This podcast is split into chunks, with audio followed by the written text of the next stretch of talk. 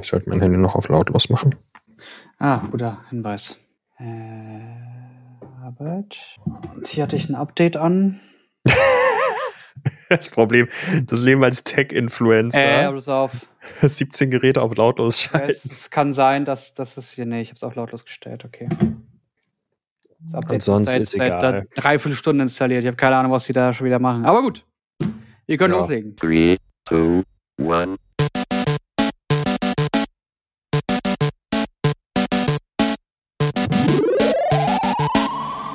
Äh, das, das, das Pixel läuft, äh, macht jetzt gerade das Security Update, das notwendigerweise, ich glaube, seit November darauf wartet, installiert zu werden. Das Ding dazwischen war irgendwie komplett kaputt oder hat äh, irgendwelche grundlegenden Einstellungen wie Telefonieren im Smartphone deaktiviert. Braucht man ja auch nicht.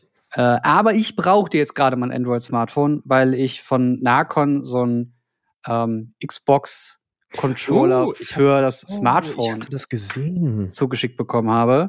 Ähm, so richtig auch mit Xbox-Knopf und so. Das heißt, Boah. Äh, im Endeffekt kann ich damit jetzt sehr gut den Game Pass auf dem Android-Smartphone spielen. Und das habe ich auch schon getan. Das Cloud-Ding, ne? Das Cloud-Ding. ja. Cloud-Ding. Ich weiß gar nicht, bei, bei, bei so vielen, bei so vielen Cloud-Gaming-Services verliere ich den Überblick, wie die jetzt alle heißen.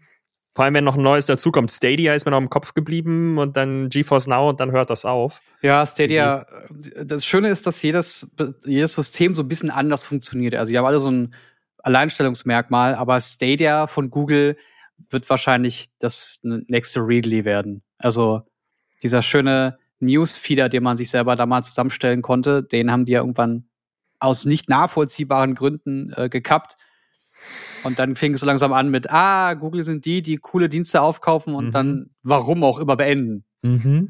Da habe ich letztens lustigerweise erstmal herzlich willkommen zum quasi Podcast. Äh, ihr merkt Oh. vielleicht, ähm, heute sind nur Jens und ich hier. Ähm, der liebe Angelo äh, hat, äh, ist anderweitig beruflich verhindert und ich glaube Chung auch. Äh, ich bin mir gar nicht sicher, aber ich glaube Chung dreht heute mal wieder sehr lange. Ach, der Ähm, arbeitet. Ach so. Der arbeitet, was auch sonst. Mhm. Ähm, und dann äh, dachten wir uns anstelle, äh, dass wir es ausfallen lassen, reden wir einfach mal ein bisschen über Tech. Das sind ja, glaube ich, so unsere beiden Steckenpferde. Ähm, und dann nutzen wir das Ganze mal aus und wir sind jetzt direkt eingestiegen. Ähm, ich fand's lustig, wo du gerade erwähnt hast, äh, YouTube, äh, slash Google und ähm, Dienste einfach cutten, die nicht mehr so geil sind. ja. Und da habe ich letztens ein Video gesehen von Tom Scott. Das ist so ein britischer YouTuber, der, ich sag jetzt mal, im entferntesten Erklärvideos zu Themen macht. Ähm, Kennt man vielleicht. Und der hat ein Video gemacht, der hat mal vor zehn Jahren ein Video aufgenommen oder einen, einen Talk gegeben, wie die Welt in zehn Jahren aussieht. Und also au- aus Geil. Und ähm, er hat jetzt quasi Leute haben ihm geschrieben, hey, du hast da vor zehn Jahren mal dieses Video gemacht, möchtest du mal gucken, ob du recht gehabt hast? Mhm. Und dann hat er das sich mal angeguckt und ist so auf so ein paar Sachen gekommen, so dass er meinte, so vor zehn Jahren hat er gedacht, es wird heute noch Blogs geben. Und sowas. Und hat überhaupt nicht antizipiert, dass Twitter, was es ja damals schon lange gab, ähm, halt quasi irgendwann Blogs den, den Dienst oder den Gar ausmachen wird in der Form, dass sie halt nicht diese, diese, diese Vormachtstellung mehr haben, weil ein Tweet ist in ein paar Sekunden geschrieben, ein Blog-Eintrag braucht Stunden, wenn du es richtig machst. Wenn du es richtig machst, ja. Wenn du es richtig machst. Aber Ähm, du hast meine- halt auch nicht die Komplexität eines Blogs. Also ich habe noch nie nach einem Rezept auf YouTube gesucht, äh, auf, auf äh, Twitter gesucht. Mhm. Ne? Und äh, also es Das gibt stimmt. immer noch Blogs und es gibt, also ich habe das Gefühl eher, dass Webseiten und Blogs mittlerweile das, das etwas Ja. sehr Ähnliches geworden sind, beziehungsweise dass du dieses ähm, ja eher formlose, formfreie Schreiben, wie man Mhm. es von einem Blog kennt, Mhm. jetzt eher auf Twitter tust und Ja. äh, tun tut die Feuerwehr. Tuten tut die Feuerwehr so rum. Äh, und dass du das richtige äh, Verfassen von Artikeln oder von Texten halt Ja. eher auf einer Webseite tust. tust. Ähm, ja, ich glaube, ich äh, natürlich so so so beides hat seine Nische. Also ein Blog ist, glaube ich, jetzt wirklich eher noch für so keine Ahnung. Ich denke jetzt so an an an Travel Blogs oder irgendwie sowas. Die haben immer noch, die sind besser auf auf da aufgehalten oder wenn sie halt nicht Twitter machen, dann ist halt Instagram für sie da. Ich Mhm. glaube, das das hat sich so alles aufgeteilt. Aber das Schöne war, was er halt meinte. Er er hat so verschiedene Sachen halt gemeint. So Twitter hat halt in dem Sinne Blogs ersetzt, wenn man wenn man sich jetzt anguckt, was war vor zehn Jahren so mega krass und er hat dieselbe These aufgestellt am Ende des Videos, wie wird es denn in zehn Jahren von heute aussehen? Ah, Und er meinte, geile Videos. ähm, er meinte, dass Short-Form-Video-Content sowas wie YouTube quasi ersetzen wird.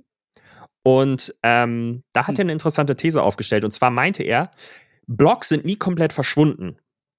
Sie sind, weil sie dezentral sind. Wenn aber jetzt zum Beispiel TikTok oder YouTube macht dann seine eigene App, die sich dann Shorts nennt, also Google macht es, ähm, kann es passieren, dass Google einfach irgendwann in fünf, sechs, sieben, acht Jahren bei YouTube den Stecker zieht. Weil es halt eine zentrale Plattform ist und Google ist dafür bekannt, einfach Sachen abzuschalten. Und das fand ich eine interessante These. Das, das bringt mich gerade zum Nachdenken. Weil seit wann gibt's das? 2007? Sechs oder sieben, glaube ich. Das, das, das, kann ich mal. Boah, dieses Zoo-Video, wann wurde das hochgeladen? ja, ja, das, ich gucke gerade mal nach. Ich glaube, irgendwann ist jetzt ungefähr 16 Jahre alt. Glaube ich ungefähr. 2005 gegründet. Hm. Ja, da wird das in dem. Bereich sein. Ich kann mir eine Welt ohne YouTube schon gar nicht mehr vorstellen. Und das ist ja so ein, ähm, also was ich mir, das ist ja sowas wie Wikipedia.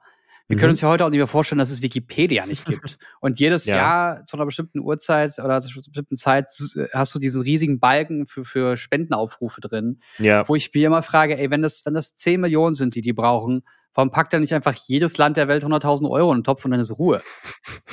äh, also wirklich, was soll das denn? Ja.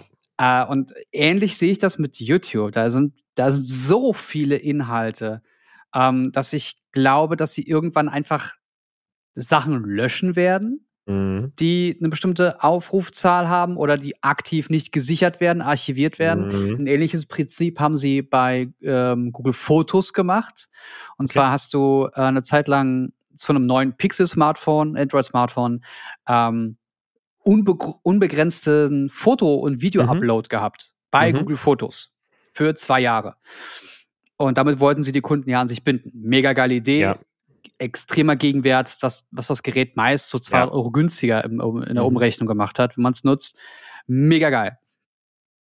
Und ähnlich könnten sie das dann mit YouTube machen, dass sie sagen, ey, es rentiert sich langsam nicht mehr und wir wollen es natürlich nicht abschalten. Aber wir müssen dafür sorgen, dass äh, wir weniger Speicher brauchen oder was auch immer, dass sich das Mhm. irgendwie rentiert. Ja. Ähm, und da werden sie dann wahrscheinlich anfangen, irgendwann Videos zu löschen, die aktiv nicht gesichert werden Ja. Äh, und die aktiv zum Beispiel in den letzten sechs Monaten nicht mehr aufgerufen wurden. Ja. So, und dann Ja.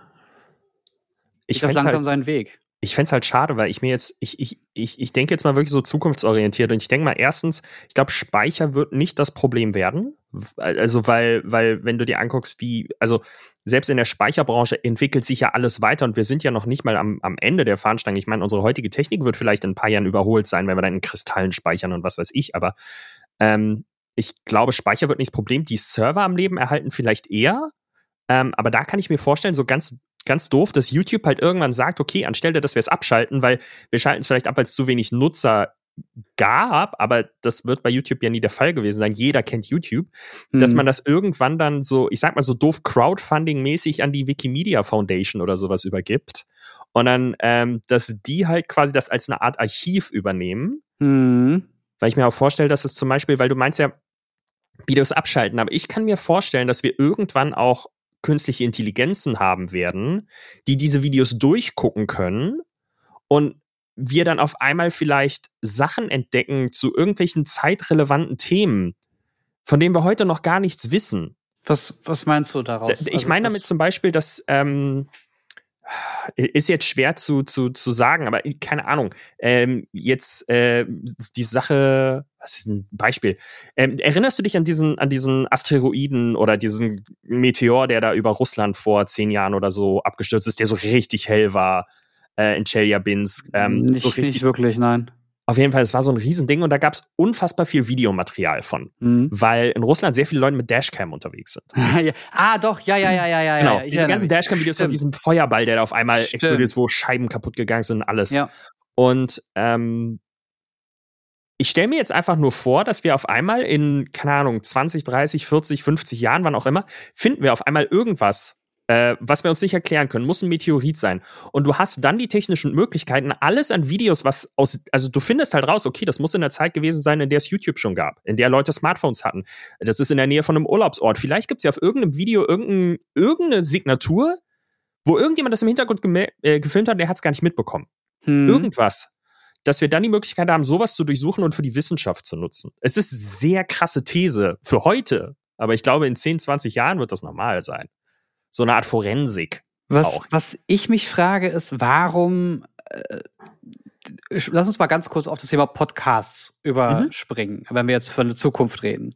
Ähm, mir ist letztes Jahr schon beim NDR 1 Info-Podcast zu äh, Corona aufgefallen, dass es total geil ist, dass ich einen Podcast höre und ich auf einer Service-Seite vom NDR in diesem Fall ähm, direkt nach Stichworten suchen kann, weil der mhm. komplette Podcast transkribiert wurde. Das heißt, ich kann mhm. das nachlesen, was da drin steht.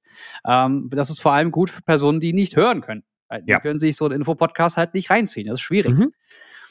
Mm. Und es gibt Dienste, die kannst du bezahlen, das könnten wir auch machen, mhm. die dann durch unsere Soundfiles gehen und all diesen Text, den wir da einsprechen, transkribieren. Mhm. Und in naher Zukunft, nahe, nicht mal in ferner, in naher Zukunft kann ich mir vorstellen, dass man das als Dienst simpel bucht mhm.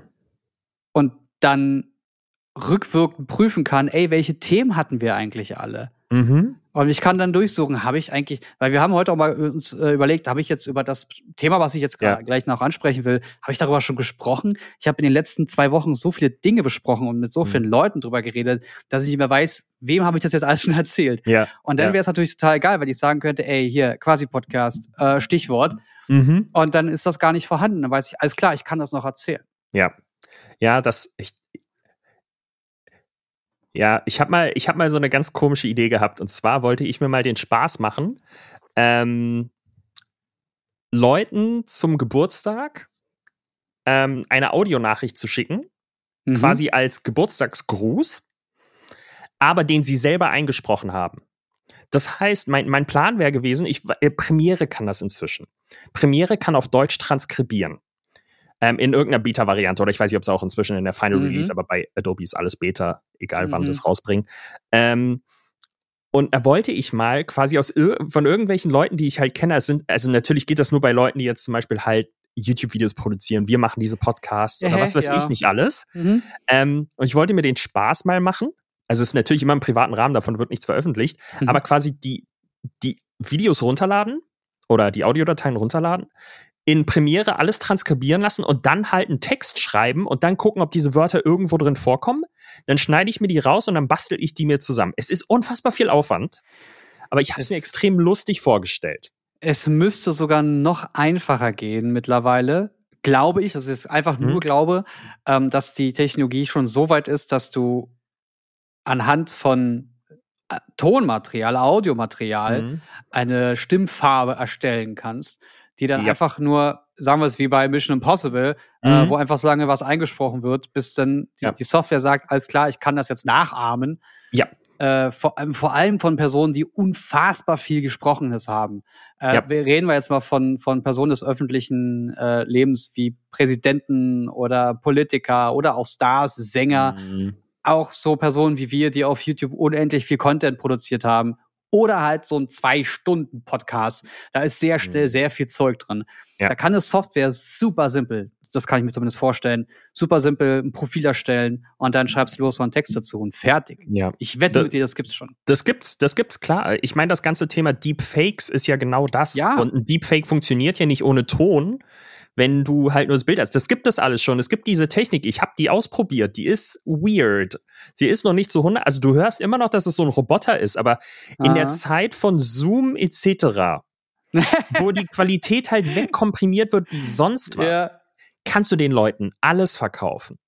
Ähm, und ich habe in den letzten Monaten Deepfakes gesehen, die haben mich echt beunruhigt. Ja, das wollte ich ähm, gerade sagen. Und zwar, äh, es gibt auch diesen Deepfake von Tom Cruise. Genau, genau den meine ich. Ja, genau den meine ich. Den packen wir, den packen wir einfach mal in die Videobeschreibung oder in die Kapitelmarke rein. Ähm, und das ist, ich finde das total krass. Also, was dann auch möglich ist, ich meine, ich sehe das jetzt mal auch aus beruflicher Sicht so. Ähm, dass ich mir so vorstelle, okay, ähm, werde ich überhaupt noch in ein paar Jahren gebraucht? Ist mein Job so sicher? Also, äh, ja klar, ich meine, es gibt heutzutage auch noch Firmen, die Vinyl herstellen, obwohl alles streamingmäßig abläuft. Ja. Es gibt immer diesen Liebhabermarkt und es wird immer dieses nicht, dann ist es halt nicht, ja, so dieses klassische Made in China, Made in Germany, äh, so, du kaufst dann Made in Germany, obwohl es ja eigentlich da viel billiger ist, aber weil du halt da Qualität erwartest, so kann ich mir das dann vor Made by Computer, mm. Made by Humans. Ähm, mm. So ungefähr. So, so ein Label. Fände ich dann schon irgendwie lustig. Ähm, das wird es immer geben. Wenn ihr uns gerade zuhört und nebenbei noch ein bisschen rumsurft, dann geht mal auf Instagram und sucht nach VFX Chris Ume. Chris Hume wahrscheinlich ausgesprochen. Äh, und der Typ ist, sieht dem Tom Cruise schon ein bisschen ähnlich, aber nicht besonders mhm. doll. Und mit einem Deepfake, das macht er anscheinend mit einem Team, äh, mhm. äh, ey, das ist, das ist nicht mehr witzig. Das stellenweise bin ich, weiß ich nur, dass das nicht Tom Cruise ist, weil ich genau darauf achte. Mhm. Und das ist schon. Aber bei diesem, wenn es in einem Insta-Reel ist und du, du, du, oder in einer Story und du gehst einfach nur durch, du hast 15 Sekunden und du bist, du bist ja. eh schon überlastet, da merkst du das nicht genau in dem, in dem Kontext habe ich es halt auch gesehen und da ist es ja auch perfekt platziert. ähm, aber ich denke an sowas wie an Heath Ledger damals. Ähm, bei dem, bei dem Kabinett Dr. Panassus ist er ja, glaube ich. War das der Film? War, war das da überhaupt Heath Ledger? Ich weiß nicht mehr, ob es Heath Ledger war. Ähm, wo er während der Dreharbeiten gestorben ist. Ähm, und dann wurde er von anderen Schauspielern ersetzt. Ah, ja. Ähm, und in solchen Filmen oder für solche Momente kann ich mir Deepfakes verdammt gut vorstellen, dass man da halt irgendwie die Möglichkeit hat, dann da noch eine Legacy draus zu machen. Ich meine, so doof es klingt, das muss dann auch testamentarisch irgendwie festgehalten werden. Das war doch sowieso mal ein Thema. Was, was also, äh, oh, wie war denn das? Ähm, war das Mark Hamill? Ah, ich bin mir nicht mehr sicher. Ich, irgend so eine, so eine ikonische äh, Schauspielfigur, die meinte, nach meinem Tod darf mit meinem Gesicht nichts gemacht werden. Mhm. Es dürfen, wenn ich nicht anwesend bin, keine Vervielfältigungen meiner Person mhm. geben. Oder meiner, mhm. meiner, meiner Persona geben. Ja. Und das, also dass wir darüber mittlerweile reden, das ist ja, ja schon ein Ding. Michael Jackson ja. ist darüber weg. Den kann man komplett digitalisieren. Der kann auch ja. noch 20 Jahre nach seinem Tod ein neues Album rausbringen. Ja. Ja, ja bei, bei, bei Musikern ist das immer, ich sag mal so, so einfacher, weil die meistens so unendlich viel mehr produziert haben, als sie veröffentlicht haben. Bei so einem, wenn, ja. wenn eine Song, äh, wenn eine Band ein, Song, ein Album produziert, auf dem zwölf Songs sind, gibt es unterschiedliche Bands, die haben zwischen 20 und 100 Songs oder noch mehr produziert und entscheiden sich dann am Ende für die zwölf besten. So, da hast du natürlich unendlich viele. Ähm, irgendwelche Demos, die dann einfach gemixt und gemastert werden. Mhm. Wo, keine Ahnung, ich glaube, bei Linkin Park war es ähnlich. Die haben auch so ein paar Songs. Nee, bei Linkin Park war es nicht so, aber ähm, die haben dann auch alte Demos oder so rausgegraben aus ihren ganz frühen Jahren, wo Chester Bennington dann noch gesungen hat. Und ähm, das ist schon krass. Also äh, diese, die, dieses Thema digitale, digitales Erbe, mhm. das war mhm. auch vor kurzem. Ich habe das. Ähm, Digitaler Nachlass, ne? Genau, ich habe das ja. vor kurzem ähm, es sind so sehr einfache Sachen. Ich, ich nutze ein Passwort-Safe. Ähm, und in Anführungszeichen, ich hatte das Glück, mein Vater ist vor ein paar Jahren gestorben mhm. und ähm, der war ein sehr ordentlicher Mensch. Der hat nämlich alle seine Passwörter in einem Buch gehabt. Und er hat auch überall ein anderes Passwort benutzt. Er hat quasi einen analogen wow. Passwort-Safe gehabt. Das hat es uns sehr leicht gemacht nach seinem Tod, ähm, auf alles zuzugreifen. Ja. Und alles irgendwie äh, ähm, also äh, Passwörter zu ändern, Dienste abzubestellen, alles. Es mhm. war super einfach. Und ähm, ich habe mir, also ich habe halt einen digitalen Passwort-Safe und meine Freundin, die hat auch einen digitalen Passwort-Safe und wir haben jeweils aber auch die Passwörter des anderen. Mhm. Beziehungsweise du kannst das bei Apple machen, da haben wir das jetzt gemacht mit unseren iPhones. Da kannst du so einen so einen Nachlasskontakt direkt in iOS yeah. 15 oder 15.2 oder sowas angeben. Und das haben wir zum Beispiel gemacht uns gegenseitig. Ähm, beziehungsweise du kannst das, jetzt hatte ich das letztens gesehen, bei Google auch irgendwie machen, mit deinem Google-Account, dass du einstellen kannst, wenn du zum Beispiel drei Monate, sechs Monate, zehn Monate, zwei, keine Ahnung, wie lange auch immer nicht online warst, dass dann automatisch jemand anders den Zugriff bekommt. Mhm. Um dann, also du kannst genau sagen, we, also du kannst auch mehrere Leute angeben und der eine hat dann Zugriff darauf, der andere hat Zugriff darauf. Ähm, um dann halt zum Beispiel Fotos zu sichern oder irgendwas. Ja. Und äh, das ist so doof, das klingt, aber wahrscheinlich in der Pandemie sollte man sich dessen mehr bewusst sein als je zuvor, äh, dass man, dass man sich darum kümmert und wenn man sich nicht mal selber um einen kümmert, dass man sich auch um, um generell die Menschen, die man liebt, darum kümmert, dass man nicht dieses Problem hat, weil ich weiß, wie sehr uns das Last abgenommen hat damals. Einfach nicht darüber nachdenken zu müssen, scheiße, wie kommen wir jetzt daran, wie kommen wir daran, wie kommen wir Ja, daran. ja. Das nimmt eine ganze Menge Stress Ja. ab. Äh, bei iOS, wenn ihr in die Einstellung geht, auf euren Account drückt, da wo denn Apple ID, iCloud, Medien und Käufe stehen, unter Passwort und Sicherheit, das ist der zweite Bereich von oben, da könnt ihr einen Nachlasskontakt hinzufügen. Das mache ich jetzt auch mal direkt. Ja, ich habe das, also wir haben das gemacht, ähm, wir haben beide ein, I äh, ein iPhone und ähm, meine, meine Freundin war noch nicht auf dem aktuellsten iOS. Ich weiß nicht, ob es 15.2 war, ich glaube. Ähm, als sie dann auf 15, also da hat es erst nicht funktioniert Mhm. und als sie dann auf 15.2 aktualisiert hat, da hat es funktioniert. Also ich weiß nicht, ob beide das dann haben müssen oder ob der andere überhaupt ein iPhone haben muss. Ach, schau mal, ich kann hier das ausdrucken oder per Nachricht schicken. Ja, Das ist jetzt natürlich nicht aus. smart. Ich werde jetzt natürlich keine Nachricht schicken, weil das hat jetzt hier während der Aufnahme einen komischen. Ja, man, man sollte die. Person auch darauf vorbereiten. Ja, ja. Man Deswegen- sollte die Person erstens vorher fragen, ob das okay ist. Und Ja. dann darauf auch vorbereiten. Weil ich habe mir überlegt, okay, wenn ich das meiner Mutter schicke, das Ja. könnte auf einmal ganz komische, ganz komische Vibes haben. Äh, bei mir nicht wundern, wenn jetzt der Drucker angeht, ich äh, drucke das mal eben. Das ist ja moderne Technik. Obwohl Drucker funktionieren meistens nicht, wenn man will, dass sie funktionieren. Meiner funktioniert.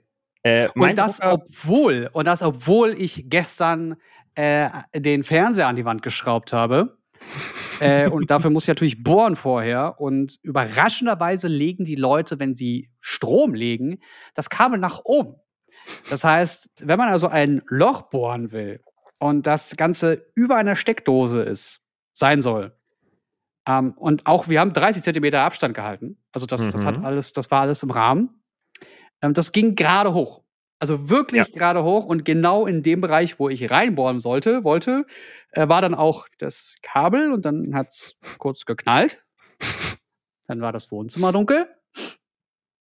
Dann haben wir uns als allererstes, fand ich sehr süß, erkundigt, ob es den anderen jeweils gut geht. Mhm. Ja, es war fein.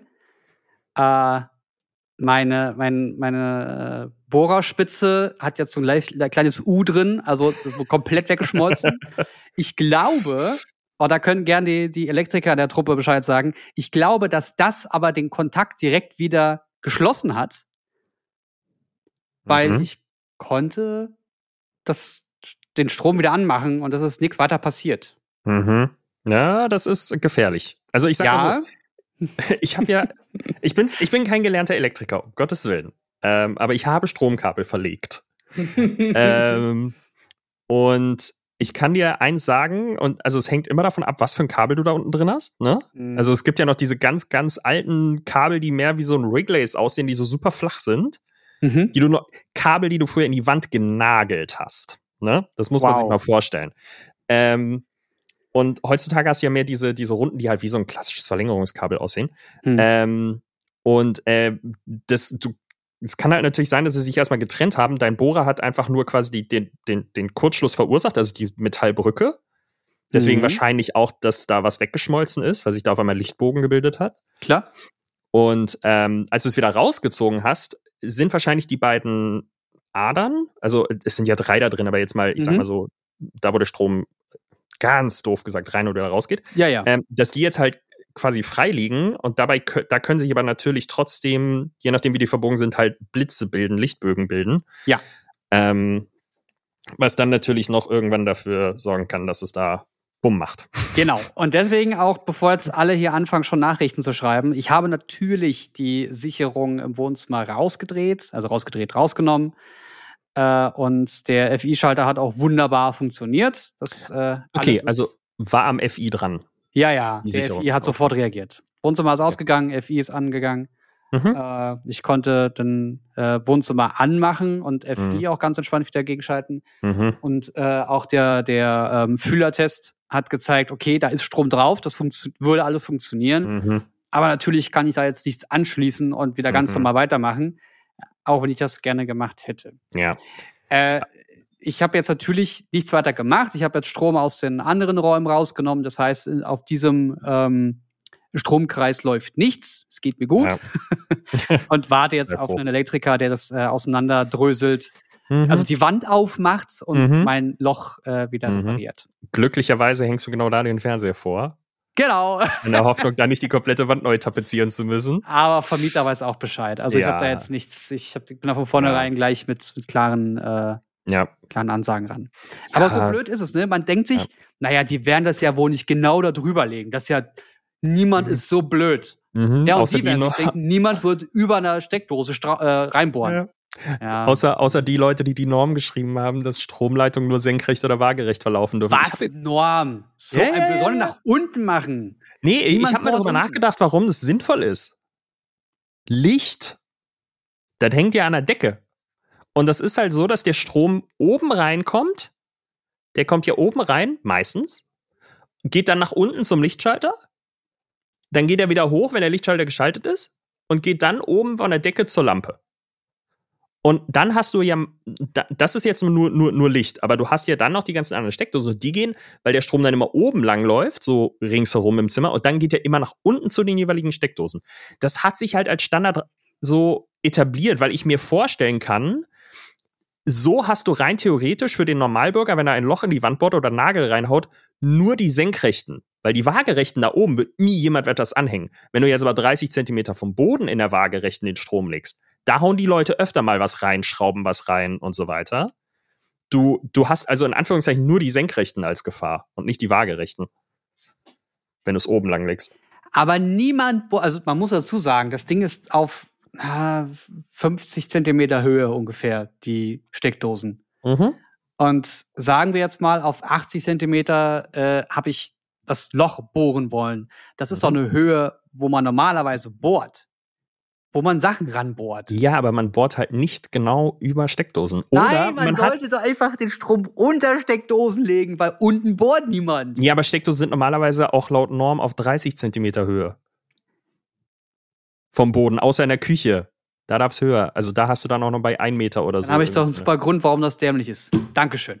Ja, äh, äh wie gesagt, also, es sollte. Ich, in meiner ja, Logik, also ich verstehe, dass man natürlich nicht unendlich viel Kabel verbraucht, ne? Mhm. Klar. Mhm. Aber in meiner Logik wäre es doch viel sinnvoller, an die Kanten ranzugehen, an den Kanten runterzugehen mhm. und dann von unten die Steckdose zu bedienen. Und nicht von oben, weil wenn ich von oben mhm. rangehe, dann nehme ich ja den ganzen Bereich weg, wo ich etwas hätte reinnageln mhm. oder reinbohren können. Aber gut, ich, das, ich, äh, ich verstehe ich versteh voll, was du meinst, aber vielleicht hören uns ja äh, Elektriker oder Elektrikerinnen zu, äh, die uns das gerne auf äh, Instagram oder so näher erklären können. Ja. Ähm, was da, ob es da vielleicht noch irgendwas gibt. Ich meine, die, dieser Beruf ist äh, nicht umsonst mit vielen Jahren Ausbildung und wenn du einen Meister machen willst, auch noch mit verdammt viel mehr Lernen verbunden. Ähm, da wird es bestimmt noch eine bessere Begründung geben, als wir zwei Laien sie uns hier erklären können. Würde ähm, mich freuen. würde mich auch freuen. Aber lass uns noch mal ganz kurz, oder lass uns noch mal das Thema wechseln. Ja. Ähm, wir haben ja letzte Woche nicht wirklich viel drüber gesprochen in der Folge, aber äh, es war ja die CES, die ja. Consumer Electronic Show. Ja. Habe ich das richtig ausgesprochen, Abkürzung? Ja. Ähm, und da gab es ja so ein paar, also sie war ja dieses Jahr wieder so komisch. Ich weiß nicht, ob sie letztes Jahr ausgefallen ist, die Präsenzveranstaltung, sie rein digital war, aber dieses Jahr war es ja so, manche waren vor Ort, manche waren nicht vor Ort, dementsprechend gab es manche Sachen, die hast du nur irgendwelche Pressemitteilungen mitbekommen, manche waren dann mehr in der Presse, weil sie halt auch vor Ort irgendwie gezeigt wurden. Also ähm. die CES ist die, wie du schon richtig gesagt hast, Consumer Electronics Show in Las Vegas, Nevada. Hm. Da, das Ding findet immer Anfang des Jahres statt, im Januar, und ist für alle so eine Art Technik-Mecker. Also man reist wirklich Anfang des Jahres dorthin, um zu erfahren, was in den nächsten Jahren und vor allem im aktuellen Jahr der heiße Scheiß sein wird. Mhm. Da siehst du alles zuerst. Und siehst auch so abgefahrene Sachen wie äh, Gehirnchips oder Smartphones, die auf der Rückseite plötzlich äh, ähm, unter dem Glas auch Displays haben. Und das ist aber nur ein Prototyp. Oder Roboter, mhm. mit, mit, also die neue Robotik, neue Technologie in dem Bereich. Ähm, dieses mit den, mit den Gesichtszügen und der Intelligenz. Oh, ja. das Oh, krass, der ja. Roboter, die Roboterin, weiß gar nicht, ob es weiblich gibt, äh, war auch da und äh, hat mit, mit Gästen gesprochen, richtig. Also sie hat Unterhaltungen geführt Mhm. und sie auch geflamed. Also Okay. hat Witze verstanden. Das war ganz gruselig, was da passiert ist. Crazy. Mega geil.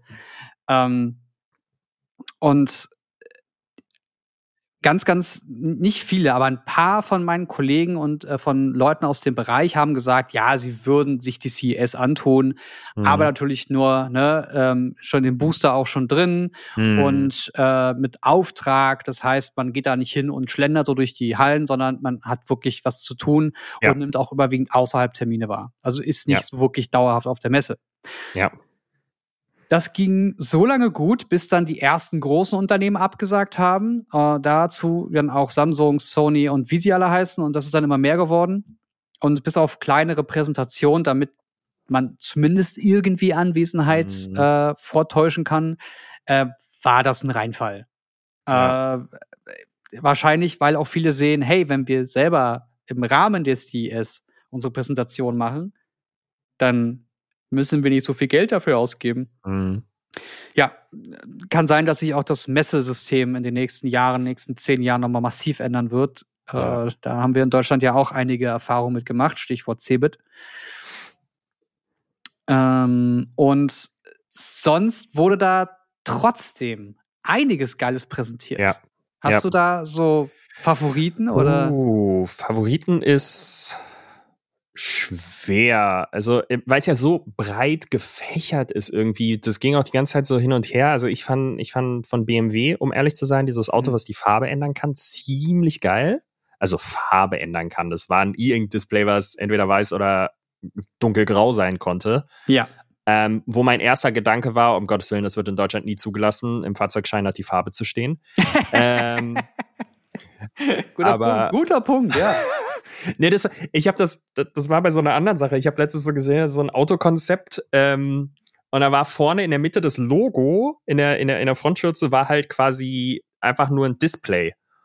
Und ähm, Deutschland durfte das so nicht zugelassen werden, weil das als ein Scheinwerfer gelten würde. Und in Deutschland sind keine Scheinwerfer in der Mitte erlaubt. ähm, das ist so. Und das war mein erster Gedanke. Aber ich finde es mega krass eigentlich, wenn du so, wenn du so darüber nachdenkst, was damit möglich ist. Also ich wüsste jetzt, um ehrlich zu sein, nicht ganz, was der Sinn davon sein sollte. Also so außer, keine Ahnung, es ist kalt, im Winter machst du es dann halt dunkel, damit es ein bisschen wärmer wird von der Sonne und im Sommer machst du es auf weiß, damit es nicht so warm wird. Ganz genau. Ansonsten habe ich mir nicht so ganz vorstellen können, was dann noch mehr, außer es ist fancy, ähm, keine Ahnung, oder Na, na, also, da, also sie haben ganz klar gesagt in dem Video, ähm, man kann das zum Beispiel für äh, Carsharing nutzen, um anzuzeigen, welches Auto frei ist uh, und Okay. oder wie der aktuelle Akkustand ist von Leihwagen. ja, Und da geht das ja in naher Zukunft wahrscheinlich eher hin in Städten. so dass eine du Art, Überwiegend äh, Leihwagen hast und jeder Ja. einfach damit fahren kann mit einem Account. ja, ja.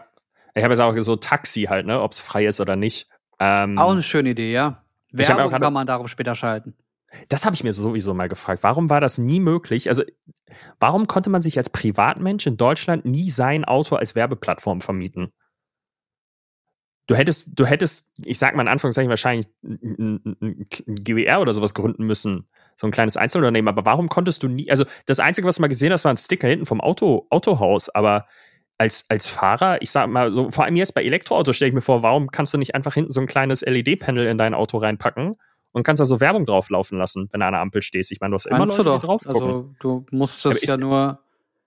ich Aber, weiß nicht, ob aber das mit welchen erlaubt ist. Indikatoren kannst du zeigen, ja, das, das haben jetzt so und so viele Leute gesehen? Nee, gut, das hast du, da- das ist dann halt klassisch Printwerbungsmäßig Streuverluste ohne Ende. Ja, Ähm. aber wer, also, wer, also will ich dann 500 Euro dafür oder 100 Euro oder 1000 Euro oder 50 Ja. Euro? Naja, ich sag mal so, du kannst, du, du weißt, wann du gefahren bist, du weißt, wo du gefahren bist und du hast Abstandssensoren, um zu sehen, ob Autos hinter dir standen oder nicht. Okay, ja, damit könnte man das messen. Wer achtet darauf, dass da irgendwelche Daten nicht rausgegeben werden, dass das ordentliche Werbung Wieso? ist? Also, Ja, nee, ich verstehe das schon. Das war ja, auch mehr so also ein da Gedanke. Einfach, also, ich glaube, da gibt es einfach nur sehr viele Ja, ja. Fragen, die man da schon vorab stellen kann. Finde ich aber generell nicht unspannend. Nee, das war, das ist auch so mehr Gedanke, den ich so als vor 15 Jahren oder so hatte, wo Mhm. ich so gedacht habe, War, auf Bussen ist immer Werbung drauf. Warum ist auf normalen Autos keine Werbung drauf? So, warum, warum kann man nicht die einfach als Ah. Werbeplattform schalten? Ich kann dir sagen, warum, weil das ablenkt.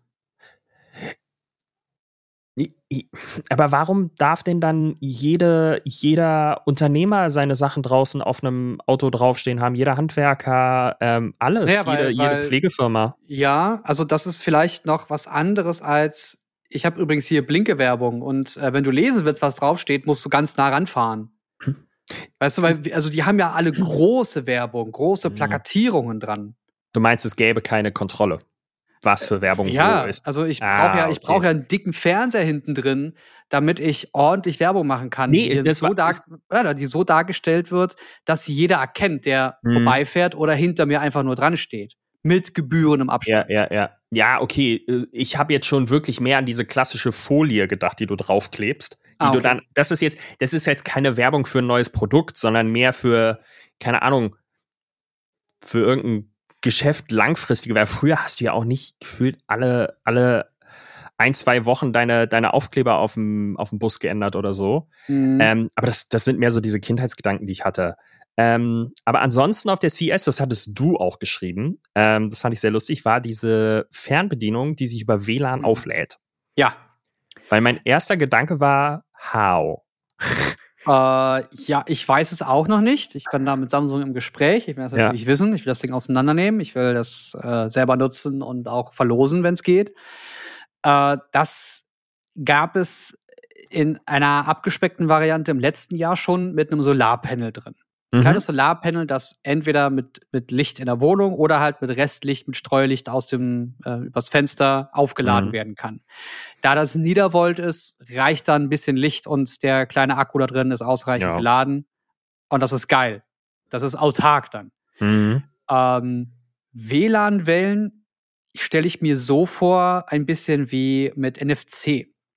Und Mhm. zwar ist NFC ja eine passive Technologie. Das heißt, das Mhm. Ding, da ist halt eine kleine Spule drin und die reagiert erst, wenn sie mit einer anderen Technologie, die für NFC da ist, äh, verbunden wird. Mhm. Und die überträgt dann im weitesten Sinne, weil es macht Magnetismus ja auch nur mit Wellen, Mhm. überträgt dann Energie darauf. Und dann reagiert sie und gibt aber auch nur ganz kurz Informationen ab, die darauf gespeichert sind. Ja. Das heißt, dass Wellen eine Art von Spule bewegen können. Und wenn sie das Ja. klein genug machen, dass es aber immer noch genug Energie erzeugt, dann kann das über WLAN natürlich auch funktionieren. Also ich glaube, dass da Mhm. irgendwie eine Art Spule drin ist, die durch Okay. das WLAN angetrieben wird. Aber glauben, wissen, das Mhm, werden wir alles mhm. im Laufe des Monats sehen, weil äh, Ja. die Tastatur, äh, die Fernbedienung kommt ja bald. Ja, ja. Ich fand das mega interessant. Also, ich- dieses Solarkonzept, das hätte bei mir nie funktioniert, weil meine Fernbedienung immer in der Ritze im Sofa versteckt, ver verloren geht. Und ähm, dann bringt es halt nicht viel, wenn die da immer dunkel unten drin ist. Ähm, wir haben auch letztens bei uns im Wohnzimmer ein bisschen umgestellt und dann haben wir das Sofa mal wieder auseinandergenommen. Natürlich findest du wieder fünf Sachen da drin, die du seit Monaten gesucht hast. Ähm, nee, aber das Konzept stelle ich mir mega gut vor. Einfach so, ich, ich frage mich auch, ob das vielleicht, ähm, dann können wir auch gleich gerne den Bogen noch sonst zu spannen, Mhm. ähm, ob das in Zukunft vielleicht gar nicht WLAN per se sein muss, sondern irgendein anderer Funkstandard. Ich meine, Wellen sind Wellen. Das ist jetzt, äh, WLAN funktioniert physikalisch nicht anders als Bluetooth. Mhm. Ähm, sind elektromagnetische Wellen, ähm, halt bei anderen Frequenzen ähm, und, und anderen Nullen und Einsen, aber an sich ist es ja physikalisch dasselbe.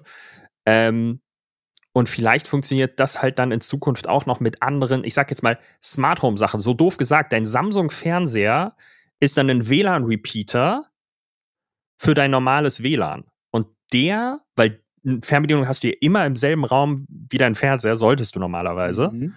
Und wenn dein Fernseher dann auch noch ein WLAN-Repeater ist, das heißt also, du hast dann auch noch vor dem Fernseher, weil, sagen wir ehrlich, Second Screen geht nicht weg. Ähm, und dann haben wir alle vor dem Fernseher auch noch super WLAN-Empfang. Das wäre schön. äh, und dann ist da eine direkte Verbindung auch noch mit dem Fernseher, um das aufzuladen, damit du halt ein starkes WLAN-Signal hast. Weil, wenn ich mir zu Hause vorstelle, ich wohne in einem Altbau, ähm, wenn hier eine Tür zugeht, geht ein Balken weg auf dem Handy. So, ich habe den, ich habe den, ich habe schon echt einen guten WLAN Access Point extra im Flur installiert, ähm, damit alle Zimmer in Anführungszeichen gleich schlecht bedient sind und nicht eins schlechter als das andere. Oh Mann. Ähm, Ich äh, habe hab jetzt mal nebenbei ein bisschen gesucht, damit ihr das jetzt nicht machen müsst. Also diese Samsung Remote heißt Samsung Echo Remote. Ja, Mhm. Das ist schon mal der Name von dem Teil. Und äh, über RF Harvesting wird das Ganze okay. umgesetzt. Das steht für Radio Frequency Harvesting, also Mhm. Energie durch Radiowellen. Ja. Das ist eigentlich alles. Äh, ich, das würde jetzt lange dauern, mich da Ja, reinzulesen ja, ja. und das überhaupt erstmal zu verstehen. Mhm. Ähm, wäre kleiner Spoiler an dieser Stelle ein geiles Thema für den für den Turn-on-Podcast gewesen, um das richtig auseinanderzunehmen. Mhm. Ähm, aber das, also, das muss man wahrscheinlich eher mit einem Bild erklären, weil wenn ich jetzt schon nebenbei gucke, was, wie das funktioniert und ich verstehe es ja immer noch nicht, selbst wenn ich die Bilder dazu sehe. ja, Also, ja. Da ist, ja. Also, Das, ist, das sind so all diese Sachen, die ich krass finde, was heutzutage irgendwie möglich ist, was man für, vor ein paar Jahren so in seinen kühnsten Träumen sich nicht hat vorstellen können. Hm. Ähm, nicht vorstellen hätte ich mir auch können, einen 97 Zoll Fernseher, der realistisch bezahlbar ist. Ähm, ich weiß noch nicht, wie teuer er ist, aber ich Hm. weiß, dass ich in Berlin zur Eröffnung des Alexas am Alexanderplatz der Mediamarkt. Ich weiß nicht, ob du damals da warst. Da stand ein 100 Zoll Fernseher Geil. für 80.000 Euro. Geil. Und wir reden von, ich weiß nicht, wann das Alexa aufgemacht hat, um ehrlich zu sein. Ähm, aber das ist, warte mal, ich guck mal ganz schnell nach. Äh, Die sind bezahlbar. 2007 hat es. Mhm. 2007 hat es eröffnet. Das ist jetzt 14, 15 Jahre her. Und damals stand da ein 100 Zoll Fernseher, der in der Qualität, ich glaube, wenn überhaupt, hatte der 1080p. Ähm, das heißt, du konntest wirklich, das waren wahrscheinlich einzelne LEDs, die da drin verbaut waren und handverlötet waren oder so. Aber ähm, und jetzt bringt, wer, wer war das? LG? LG war das. Mhm. LG bringt einen 97 Zoll Fernseher raus, wo ich mir noch denke, so Barney Stinson, aber mit dem Mother wird äh, Realität. Was gar kein Fernseher. Die ganze Wand ist der Fernseher. äh, ja, die haben zwei Produktreihen präsentiert. Einmal so eine Echo-Reihe, wobei ich nicht eine Evo-Reihe für Evolution Mhm. und einmal eine Standardreihe, glaube ich, die ähm, so Einsteigerpreise sind, wo aber immer noch eine Grundqualität herrscht, weil LG hat einen Platz zu verlieren. Die sind seit Jahren immer wieder auf Stift- und Warentest äh, die Platzhirsche, was Bild und Qualität und Software angeht. Mhm. Ähm, dennoch natürlich nicht die generell besten Fernseher, weil es einfach für verschiedene Anwendungsbereiche und auch Geschmäcker Ja. unterschiedliche Panels und äh, Marken gibt. Äh, da kann man auch ganz klar von Samsung, Sony und äh, wie sie alle heißen sprechen. Mhm. Ganz klar. Aber also für mich persönlich, LG, ich habe einen LG hier stehen, äh, 65, hängen, 65 Mhm. Zoll. Der ist äh, fantastisch. Ich mag Ja. das total. Ja, Ähm, ich habe Wir haben ja. aber auch einen kleinen OLED-TV präsentiert mit Ja. 42 Zoll. Okay. Aber, also, äh, 42 Zoll ist gerade so eine Größe, äh, die ich nicht einordnen kann, weil das ist irgendwie kleine so. Räume. Ja. Einfach nur für kleine Räume. Hm, Es gibt Leute, die haben einen 40, 40 äh, Quadratmeter, eine 40 Quadratmeter Wohnung oder Ja. 35. Lass es einfach nur jemand sein, der in einer Hm. WG wohnt, einfach nur einen Hm. Raum hat. Der wird sich keinen 65 Zoll Fernseher da reinstellen. Ja, das Selten. stimmt schon. So, Ja, und ich hab diese- das Gefühl- Diese gute Qualität hast du selten bei einem Ja. 42 Ja. Zoll Fernseher. Ja, das stimmt. Ja, Ich habe das Gefühl, solche Leute holen sich dann gar keinen Fernseher, sondern äh, liegen im Bett mit ihrem äh, Rechner und gucken da drauf. Ja. Ähm, das ist dann so eher häufig dieses WG-Gefühl, was ich dann bekomme. Ähm, ich meine, mein erster Fernseher, den ich mir gekauft hatte, als ich ausgezogen hatte, hatte grandiose 22 Zoll. Ähm, der stand am Fußende von meinem Bett, weil da war mein, äh, also in meinem Wohnheimzimmer, und er hatte 22 Zoll und der war großartig, weil der war genau wirklich am Fußende. Also lass es, lass es 1,80 Meter von meinen Augen entfernt waren. Und es war perfekt. Ähm, und dann, äh, als ich mit meiner Freundin zusammengezogen bin, habe ich dann damals, da habe ich drei Monate bei einer Amazon-Serie gearbeitet und habe mir dann von dem Geld jetzt mal einen guten Fernseher gekauft, also einen Mhm. 55 Zoller, also wirklich mehr als verdoppelt, instant. Und äh, der hängt bis heute hier, der ist von 2017 bis heute Geil. ein Samsung 55 Zoll. Ähm, deswegen Siehste. bin ich da auch so die Augen am aufhalten, was so, was da so potenziell ist. Aber da hat Samsung jetzt auch was Geiles vorgestellt. Ich weiß nicht, ob du dich mit QD-LEDs beschäftigt hat, beschäftigt hast. Ja, ja, ich, ich habe da ein äh, Turn-on-Video zu gemacht Ja. zu den Technologien und was Und- die Vor Unterschiede sind dazu. Und ich finde das total krass. Ich habe nur so ein paar Vergleichsvideos gesehen. Ich meine, man muss es mal sagen, ich gucke aus einem LCD. Da ist dann Oh. immer am Ende so, da ist dann immer so am Ende die Frage, okay, wie gut erkennst du jetzt wirklich den Unterschied? Aber du erkennst halt einen Unterschied. Und ähm, Ja. das finde ich, das finde ich so krass dann. Ähm, wenn, das ist genauso geil, das wollte ich gerade noch, sagen, das ist genauso geil wie wenn du früher im Fernsehen Werbung gesehen hast für 4K-Fernseher, wo dir dann angeblich gezeigt wird, wie toll ein 4K-Fernseher sein soll, aber du guckst das auf einem Full-HD-Fernseher, die Werbung Mhm. gerade. Ähm, nee, und dieses QD-LED, ich finde die Technik total krass spannend irgendwie, dass man einfach denkt so, ja, okay, gut, äh, das blaue Licht leuchtet halt blau und das besonders hell. ähm, und dann packen wir da einfach einen Filter drüber, anstatt einfach weißes Licht zu nehmen, in Anführungszeichen. Nee, stimmt ja gar nicht. OLEDs funktionieren ja ganz anders, da leuchtet ja jede Farbe selber.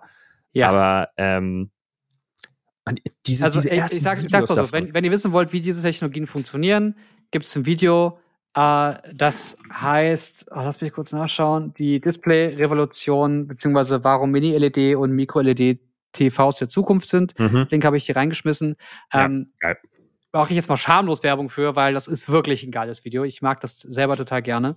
Und wir haben das auch im äh, quasi Homeoffice gedreht, Mhm. mit mir hier in der Wohnung. Ah, Und ähm, das ist zu sehen, wie das funktioniert, was die Unterschiede sind und für Ja. welchen Anwendungsbereich welche Technologie die beste ist. mhm. ist mega geil. Weil ein- OLED wird nie hell genug oder bis vor kurzem nie hell genug sein, um in einem hellen Zimmer Mhm. gut seine, seine Farben, seine sättig, sättigenden Farben übertragen zu können. Ja. In einem dunklen Zimmer ist das Bombe. Ja. Aber QLED äh, oder QLED ähm, sind sehr hell. Das heißt, in einem dunklen Fernseh, im dunklen Raum kriegst du die Sonne ins Gesicht gestrahlt. Das ist Mhm. alles viel zu hell. Und der dunkle Bereich ist dann trotzdem auch hell. Und das ist dann halt der Unterschied, weil diese Bereiche dann nicht abgeschalten werden können, weil nicht jede, jede äh, Lichtdiode separat angesteuert werden kann. Und Ja. da musst du auch mal überlegen, wie viele, wie viele Teilchen das sind und was der Prozessor da die ganze Zeit immer wieder hin und her regeln muss. Da stecken, eigentlich müssten da kleine Grafikkarten drin stecken, die ja. das alles sauber verarbeiten können. Ja, ja, wahrscheinlich, wahrscheinlich sind es das auch. Also, äh, pf, wahrscheinlich sind da die ganzen Grafikkarten, die wir nicht kaufen können, drin verbaut. ähm, so Fernseher mit einer 3090 oder 3090 Ti, die Samsung ja angeteased hat. Ähm, Ja. Die kein Mensch für unter 5000 wahrscheinlich bekommen wird irgendwo. Ähm, Ja, ich bin auch sehr gespannt, was diese Fernseher jetzt kosten werden. Äh, du hattest gesagt, so um die 80.000 hat der damals Ich gekostet. glaube, das war, ich weiß auch nicht, ob das nur ein Marketing-Gag war und die den Preis so hoch gemacht haben, dass kein Vollidiot das jemals kaufen würde. Also nicht bei einem Saturn, weil ich mir auch gefragt hätte, okay, musst du dir einen eigenen Doppeldeckerbus mieten, um das Ding nach Hause zu bringen. Ähm, Ich google Aber- gerade mal nebenbei. Es gab von Ja. Samsung doch den QLED 8K. mhm. So, da ist er. Was hatte der denn für ein UVP gehabt? Den haben wir nämlich auf der IFA gesehen damals. Oh, die IFA vermisse ich auch ein Der, hat- bisschen. der hatte halt äh, Quantum HDR 2000. ja, ja, ja. Also unsere geilen Smartphones, äh, die es jetzt gibt, haben knapp 1000 bis 1300 in der absoluten Spitze, dass du, wenn du in, in der Sonne stehst, immer noch das Display ablesen kannst. Aber 2000 ist schon, da brennt es dir so ein bisschen die, die Augen weg. So 8000 Euro sehe ich jetzt hier. Okay, 7000, das war 8000 Euro. Das ist, ein, das ist ein fairer Preis. Und wenn du jetzt mit 90 Zoll, 100 Zoll arbeitest, wirst du auch so bei 8.000, 9.000 liegen. Mhm. Also unter 10 rechne ich jetzt einfach mal. Ja, und das ist für, ich sag mal, Early Adopter, Liebhaber schon ein okayer Preis. Also klar, das wird, sich, bezahlbarer, ja. das wird sich nicht Tante Erna um die Ecke kaufen. Aber ja klar, im Vergleich zu diesen 80.000 von vor, von vor, äh, wann hatte ich gesagt, vor 14 Jahren oder so. Ja, oder Ähm, lass, das, lass das auch 26.000 für einen Fernseher sein. Das ist ja auch viel zu viel. Ja, ja. Aber mit, mit so knapp 10, äh, 100 Zoll kommst du ja an deinen, deinen Home Cinema schon gut ran.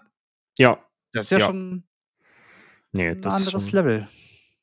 Genau, aber äh, eine andere Sache für zu Hause. die ich sehr interessant finde, weil ich, ähm, ich bin so ein, ich, ich bin ja Nerd, was so Smart Home Sachen angeht. Ich bin jetzt nicht Ja. so ein Nerd wie so richtig kranke Nerds, ähm, die äh, auf externen Servern noch irgendwelche Homebridge, Home Assistant Sachen laufen lassen, Mhm. äh, damit sie wirklich, restlos alles irgendwo einbinden können. Nicht, dass ich es nicht versucht hätte, ähm, aber äh, das ist ja auch so eine Sache, dass das Smart Home ähm, so ein großes Problem bisher hatte. Ähm, egal, ob du, ob du den Google Assistant genutzt hast, ob du Amazon Alexa genutzt hast, ob du Siri benutzt hast. Du hast immer Geräte gekauft, die irgendwas davon unterstützt haben. Wenn du Glück hattest, hattest du eins, was alles unterstützt hast, aber du hattest nie ein Zuhause, wo du wirklich alles restlos kaufen konntest. Ähm, das heißt, du, du konntest nicht einfach in den Laden gehen und sagen, okay, ich kaufe mir eine smarte Lampe und ich weiß, dass sie bei mir zu Hause funktionieren wird. Ja. Und das ist zum Glück eine Sache, die sich hoffentlich größtenteils erledigen wird Warum? ab diesem Jahr. Ähm, Na, wobei, wenn du äh, eine Zeit lang hast du auf Chromecast oder HomeKit oder so geachtet, dann wusstest du, dass das alles miteinander grob funktioniert. Oder du hast halt nur Sachen von Genau. Hue gekauft. genau. Aber du bist halt, bist halt, was das angeht, zum Beispiel eingeschränkt. Marken Weil- ja. Weil zum Beispiel, ich habe äh, meine, meine Heizkörperthermostate sind von, von Eve. Mhm. Eve ist HomeKit Exclusive. Das heißt, ich kann weder mit Alexa noch mit Google Home meine, meine Heizkörperthermostate steuern und auch dadurch nicht automatisieren. Also ich kann nicht irgendwelche Trigger benutzen, um dann meine, also doof gesagt, ich muss die Eve Fenstersensoren kaufen, um zu erkennen, ob ein Fenster auf oder zu ist und kann nicht einen günstigeren kaufen, der nicht mit HomeKit äh, zusammenarbeitet. Ja. Aber was sich daran ändern wird, ist Matter. M-A-T-T-E-R. Das ist ein neuer Standard, dem sich alle großen Smart Home Hersteller und Dienstleister und wer auch immer in dem Bereich aktiv ist, halt wirklich verschrieben haben. Also wirklich nahezu alle. Die haben so ein, so ein, sich zusammengesetzt und so einen Standard erarbeitet, der dann in Anführungszeichen, du musst da nicht mehr darauf achten, steht da, arbeitet mit HomeKit, arbeitet damit, arbeitet damit. Wenn da drauf steht, a- ist Matter-fähig. Mhm. Das Logo sieht aus wie so, wie so drei im Kreis angeordnete Tesla-Symbole. ähm, und äh, wenn du, Zeichen. ähm, wenn das Zeichen drauf ist, dann weißt du, okay, die Geräte können untereinander reden. Es ist noch nicht, es ist noch nicht gesagt, dass sie alle Funktionen untereinander teilen. Also weil Ja. zum Beispiel, es gibt das Problem, ähm, ich weiß nicht, ob es immer noch so ist, aber wenn du zum Beispiel von Philips Hue einen, ähm, so, ein- so einen Lightstrip hast, der unterschiedliche Farben anzeigen kann. Ja. Der ist zwar Apple HomeKit fähig, der wird ja auch in der Apple HomeKit App oder in der Apple Home App angezeigt, aber da kannst du nur die Farbe gesamt ändern. Du kannst nicht einzelne Zonen ansteuern. Das Ah. ist von äh, Home halt nie so integriert worden. Und das wird sich wahrscheinlich auch mit Matter erstmal nicht ändern, sondern es ist einfach nur, wir haben die Möglichkeit, untereinander zu reden, miteinander zu reden. Wir haben da nicht 700 verschiedene Standards. Mhm. Und das finde ich mega interessant, weil du hast am Anfang auch gemeint, so, du hast jetzt Heizkörperthermostate Mhm. ähm, und du hast andere als ich. Ich habe, wie gesagt, die Eve. Du hast welche? Äh, bei mir sind es Tado. Tado. Warum hast du dich für die entschieden? Äh, ich habe mich nicht wirklich entschieden. Ich hatte mit der äh, wunderbaren Melly, äh, aka Melek, gesprochen Mhm. auf einem Experion-Event und äh, sie hat mir erzählt, was sie so zu Hause nutzt und dass sie da gerade mit Tado super zufrieden ist, weil die so einen Dienst haben, der äh, intelligent klärt, wie viel geheizt werden muss und automatisch ausgeht und äh, neben dem ganzen Smart Stuff auch noch Machine Learning und Algorithmen drin hat, die erkennen, hey, Fenster ist offen und du musst keine extra Produkte kaufen, sondern das erkennt das Thermostat selbst. Mhm. Und du hast eine App, die das sehr, sehr simpel und sehr klar und äh, komfortabel präsentiert. Und alles, was ich bisher so genutzt habe oder auch getestet habe, sah halt eher kompliziert aus. Mhm. Und äh, ich habe dann einfach mal bei Tado gefragt, hey, könnt ihr mir mal so ein Ding zuschicken, so ein Set, ne, damit ich mit so einer Bridge und ähm, einem Heizthermostat das einfach mal testen kann. Ja. Und dann haben die mir gleich sechs geschickt. Oh, krass. Weil er meinte dann, hey, ähm, was für einen Anschluss hast du und wie viele Zimmer hättest du denn? Mhm. Und dann meinte ich, naja, ich nutze von denen hier die und die und die. Und da hat er mir sechs Stück geschickt. Okay. Und die ballern jetzt. Und das ist, das ist total geil. Also das, das, die Wohnung ist ein bisschen schwierig, was das angeht, weil äh, komisch äh, gedämmt und co. Mhm. Aber grundsätzlich sehe ich, dass ich mit dem smarten Heizen jetzt schon 10% gespart habe. Oh, krass. Und da war der noch nicht richtig eingestellt. Oh, krass.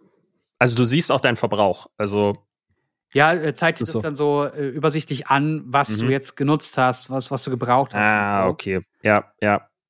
Also du hast hier so eine, so eine Seite, ich zeige dir das mal ganz kurz in unserer Kamera und dann kannst du so hoch und runter scrollen, siehst du die Mhm. Ja. einzelnen äh, Räume und dann kannst du ganz unten auf Energiesparen drücken und dann zeigt er dir Mhm. an, was jetzt im letzten Jahr ah, so okay, das alles ist cool. und warum, Ja, Wie, wie das zustande kommt, Ja. äh, eingespart hat. Wie oft er äh, im, im ähm, passiven Modus war, wie oft er erkannt hat, oh, du bist gleich zu Hause, Mhm. äh, wie er von der Wettervorhersage die Temperatur angepasst hat und so weiter. Also es ist, ist schon, ist schon geil, ist- muss ich sagen. Ja, ja. Ja, ich habe damals auch über Tado nachgedacht. Ähm, warum ich mich am Ende für Eve entschieden habe, war ganz einfach, äh, es gab gerade ein mega gutes Angebot und ich Ah, brauchte halt, okay. ich brauchte halt fünf Stück. Weil, wie gesagt, ich, ich habe ich hab kein Apple TV zu Hause, ich habe keinen HomePod. Das heißt, die Eves funktionieren aktuell nur per Bluetooth direkt mit meinem Handy verbunden. Das ist nicht Mm. smart, weil ich, Nein. sobald ich, keine Ahnung, in der Küche bin und ich will irgendwie was verändern im Wohnzimmer, ähm, ist halt keine Bluetooth-Reichweite da. Ähm, das hätte, da habe ich dann auch überlegt, damals so, ob ich Tado hole. Damals hatte Tado gerade, ähm, also da hatte Tado, glaube ich, gerade umgestellt auf dieses ähm, Abo-Modell. Ich bin mir nicht mehr sicher. Das war so, ähm, das war in dem Moment so, dass ich glaube, da gibt es ja auch diese, dieses, dieses Abonnement. Modus kann auch sein, dass es vielleicht nicht mehr so ist, aber wo du dann eben diese zum Beispiel diese ähm, Geofencing-Option hast. Das Genau. heißt also, wenn du weggehst, dass der dann automatisch runterregelt und das halt auch smart macht. Das heißt also, wenn du zurückkommst, dass er auch rechtzeitig wieder anfängt. Nicht, dass Ah, du Wohnungstür richtig. aufmachst und es wird dann erst du, warm. Du, du, der, äh, du kannst auch festlegen, in welchem Radius du dich befinden musst, dass die Heizung wieder angeht. Genau. Was ich ganz spannend finde, ist, ähm, dass ich mich erst gegen diesen Gedanken gewehrt habe, ein Abo-Modell abzuschließen. Mhm.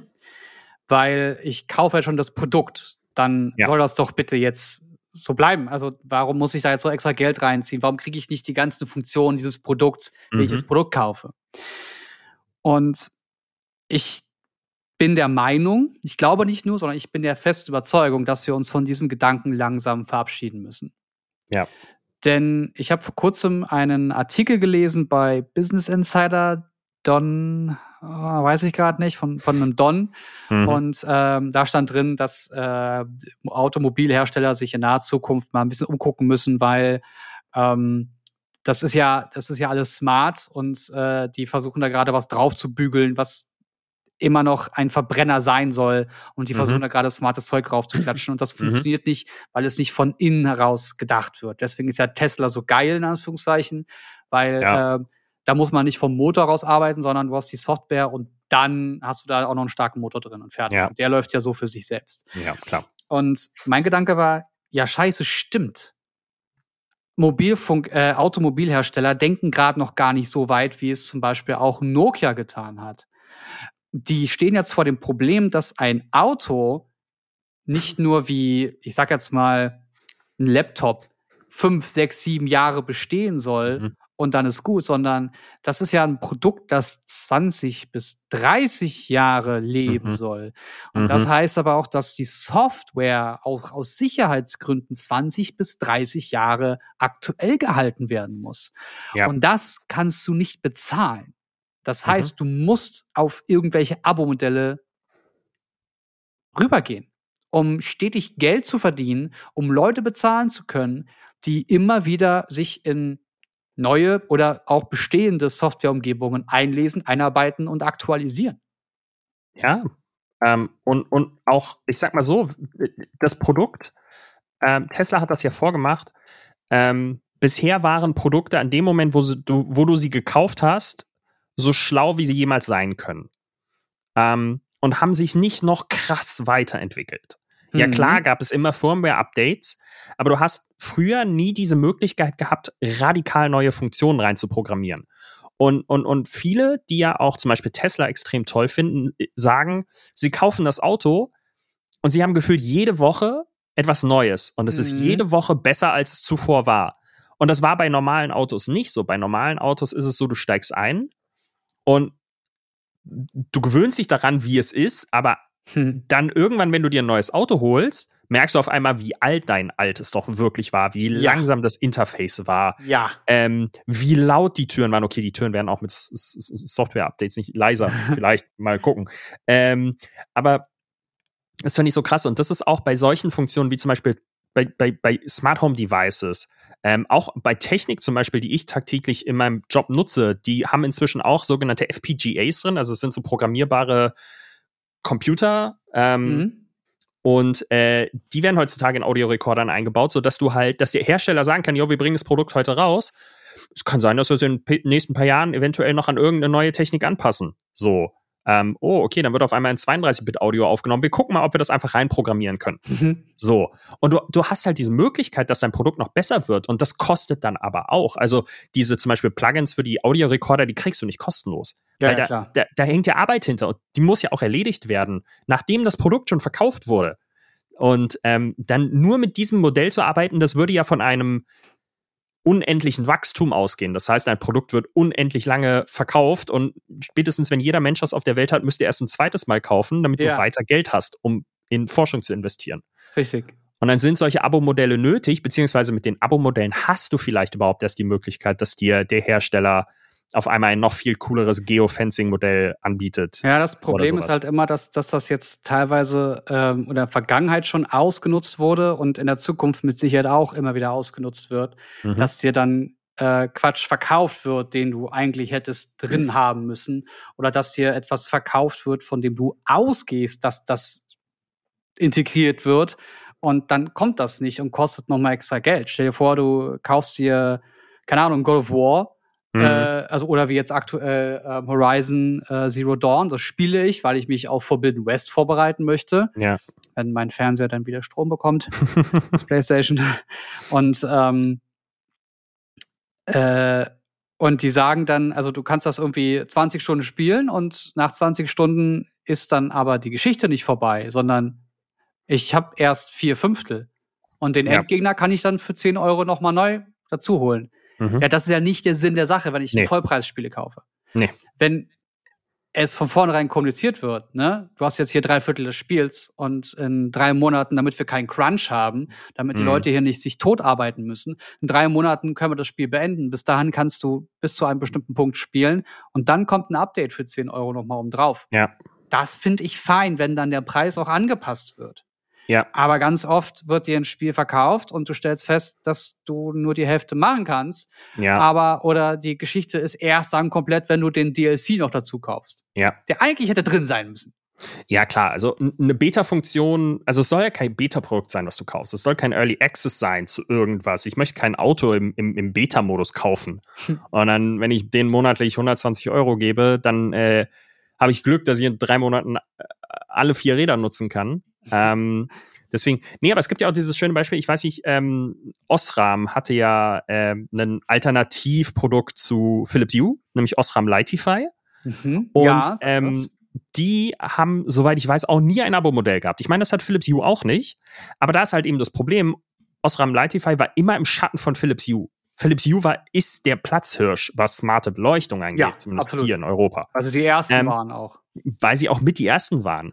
Und ähm, Osram Lightify hat dann einfach irgendwann gesagt, äh, das war jetzt im August letzten Jahres, yo, Leute, ähm, sorry, wir schalten die Server ab, das lohnt sich nicht mehr.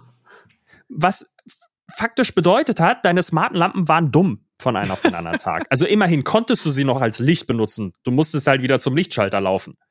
Ähm, Ja, aber, aber das dafür kaufe ich doch keine 60-Euro-Lampen. Also das, das geht ja gar genau nicht. das ist halt das Problem. So, und, und, und wenn du da als, als Hersteller keinen kein Zukunftsplan hast, keine Vision, um da irgendwann zu machen. Ich meine, Philips hat das halt dann auch, oder, oder, oder äh, Hue hat es dann halt auch so gemacht, dass die, dass die dann angefangen haben, sich ähm, Außenlampen und fertige Innenlampen zu bauen. Und dann haben sie Mhm. die Syncbox und dann dieses Entertainment-System, was du inzwischen mit Spotify verbinden kannst. Und sie, sie denken die Idee halt immer weiter. Und du kannst teilweise deine alten Lampen mit einbinden. Ähm, aber es gibt sie halt schon so lange und sie haben sich immer wieder in Anführungszeichen weiterentwickelt. Und ähm, auch das Ökosystems finde ich riesig. Also mit was ich alles meine Philips Hue-Lampen verbinden kann. Das ist irgendwie so, ich habe mal eine Zeit lang das so gehabt, dass ich einen Timer in der Küche laufen hatte. Und wenn der fertig war, ähm, dann hat bei mir im Wohnzimmer angefangen, die Lampe zu blinken. Oh, So. geil. Ähm, das hat dann ziemlich schnell die anderen Menschen in der Wohnung gestört. Vor allem, wenn es nicht für mich gedacht war. Ich war die ganze Zeit in der Küche und habe den Timer abgewartet und auf einmal im Wohnzimmer fing es wieder ja, an zu blinken. geil. Da ist dann immer so, so smart, ähm, smart Approval Faktor, nenne ich es mal. Äh, ist dann natürlich auch so, hm, Äh, die das- nächste Woche, beziehungsweise die übernächste Woche wird auch nochmal spannend. Äh, ich habe gerade nebenbei mal den Kalender aufgemacht. Nächste Woche Mittwoch mhm. gibt es ein Huawei-Event. Uh, Da soll wahrscheinlich das P50 Pro präsentiert werden. Und wenn ich das richtig sehe, ich habe hier gerade eine Webseite offen von imtest.de, äh, auch das P50 Pocket. Das Oh. ist der, das dieses ähm, Flip, die Flip-Alternative zu Samsung. oh, also, Entschuldigung, auch ein Foldable. Ja, außen foldable. Okay. Und das wird spannend, weil das ist dann das, das, äh, die erste, genau, das nach oben. Das Fold oder das- das Flip? Das Flip. Das Flip, okay. Das- also wie das, das, alte Razer. geht. Das Genau. alte Razer, okay. Genau. Aber das, das wird aber spannend, ob das, äh, ob die da qualitativ mithalten können oder nicht Mhm. oder wie oder was. Mhm. Und äh, ähm, ob die mir dann gleich ein Testgerät mitgeben oder nicht. Ja. Ich will es haben. ja, klar. Ähm, Die Leaks sehen zumindest spannend aus. Wie sieht's bei Huawei aktuell aus? Wegen, ist da immer noch äh, Land unter wegen Play Store und sowas? Also ist immer noch nicht nutzbar, ne? Die, Oder haben die, Kur- da, wie sind die da Kurzfassung aktuell? ist, seit 2019 gibt es ein US-Embargo, das äh, dem Hersteller verbietet, Google-Dienste zu nutzen. Okay. Und 5G-Chips dürfen auch nicht mehr äh, verkauft werden oder genutzt werden. Okay. Und äh, das ist immer noch Äh, okay. anhaltend. Gut. Also Aber wir haben mittlerweile eigene Dienste sehr, sehr gut Ja. umgesetzt. Ja. Aber es ist halt immer noch nicht so, umste äh, so, so umgänglich, so convenient Hm. wie der Play Store. Aber Leider. ist halt, ist halt schade, weil die Geräte sehen wirklich gut aus. Also nicht nur das, die, der, der, die Konkurrenz fehlt aktuell. Also Mhm. es gibt jetzt ein paar, also anders. Mit dem P20 Pro hat Huawei den Markt zum Ruckeln gebracht, Mhm. äh, weil die plötzlich eine sehr gute Kameraleistung präsentiert haben für so ein, ich sag jetzt mal, für so einen chinesischen Seiten-Smartphone-Hersteller. Mhm. Und plötzlich waren die nicht nur konkurrenzfähig, sondern die waren zwei Jahre voraus. Okay. Zwei Krass. Jahre. Das ist eine Ewigkeit in der Mhm. Branche.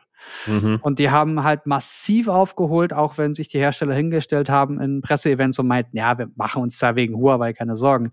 Die Mhm. Zahlen haben was anderes gesagt. Also Ja. die klaren Verkaufszahlen haben gesagt, ey, die nehmen euch gerade Prozente ohne Ende ab. Von Monat zu Monat zu Jahr. Mhm. Und dann kam ähm, der große Super-GAU. Mit, Mhm. mit jedem Jahr sind sie besser geworden.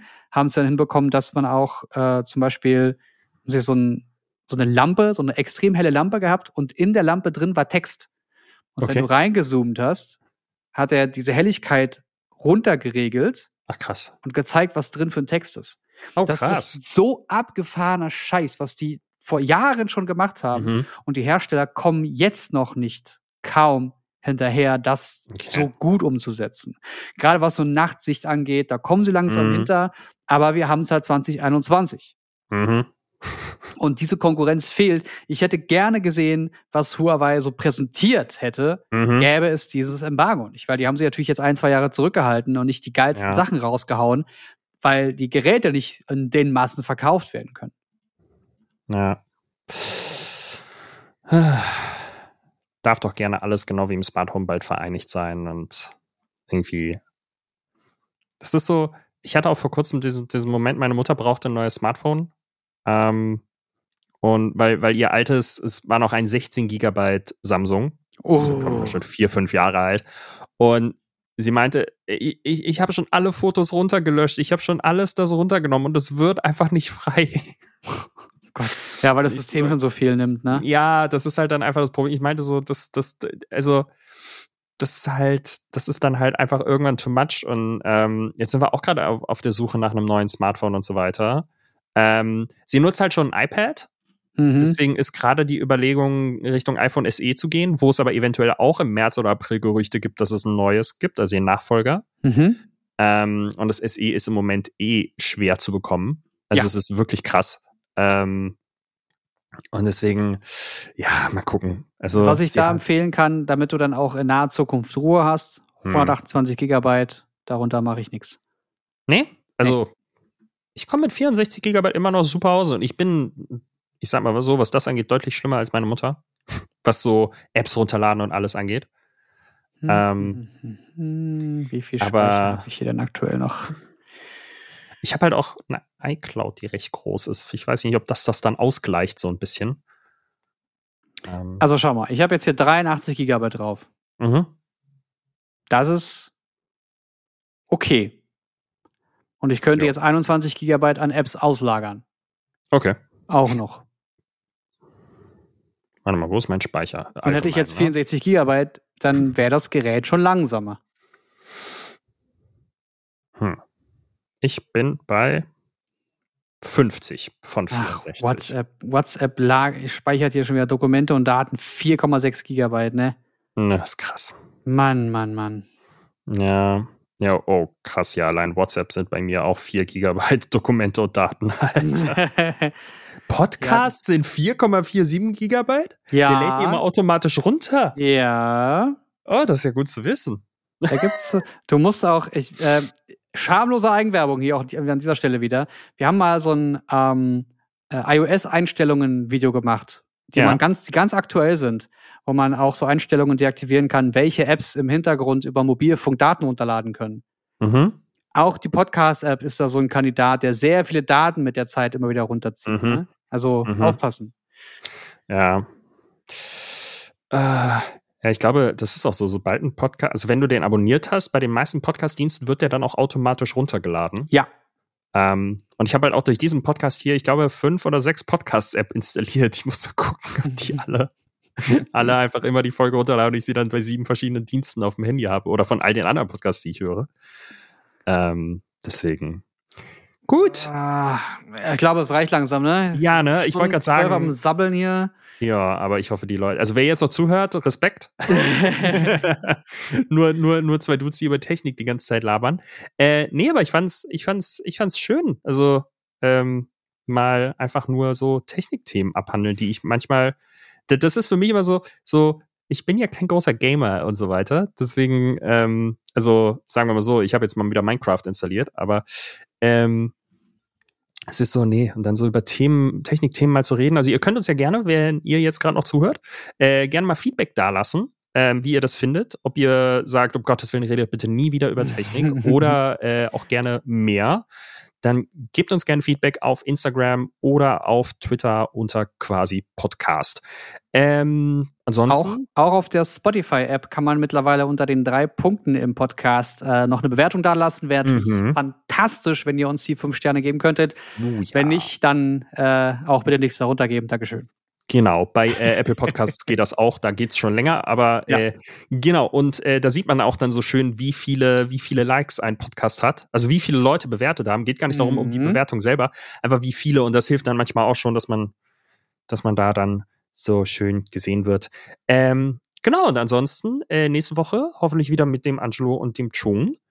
Ähm, Ja, wir, wir können mal gucken, wenn die, wenn die keinen Bock haben auf uns, ne, dann machen wir das Ja. einfach als Technik-Podcast hier weiter. Ruhe. Genau, machen wir. Machen Weil wir. mir fehlt das sowieso, sich mich mit Leuten so fachlich ein bisschen auszutauschen und Oh ja. wenn der Podcast jetzt das, das, das Mittel Ja. der Wahl ist, ja dann. wir können ja quasi dafür. alles machen, ne? Also, das ist ja, Das ist ja quasi Name- ein Podcast. der Name gibt uns komplette Narrenfreiheit. Machen wir, finde ich gut. Machen wir. Okay, ich Dann, bin raus. ich auch. Macht's gut. Tschüss. Tschüss.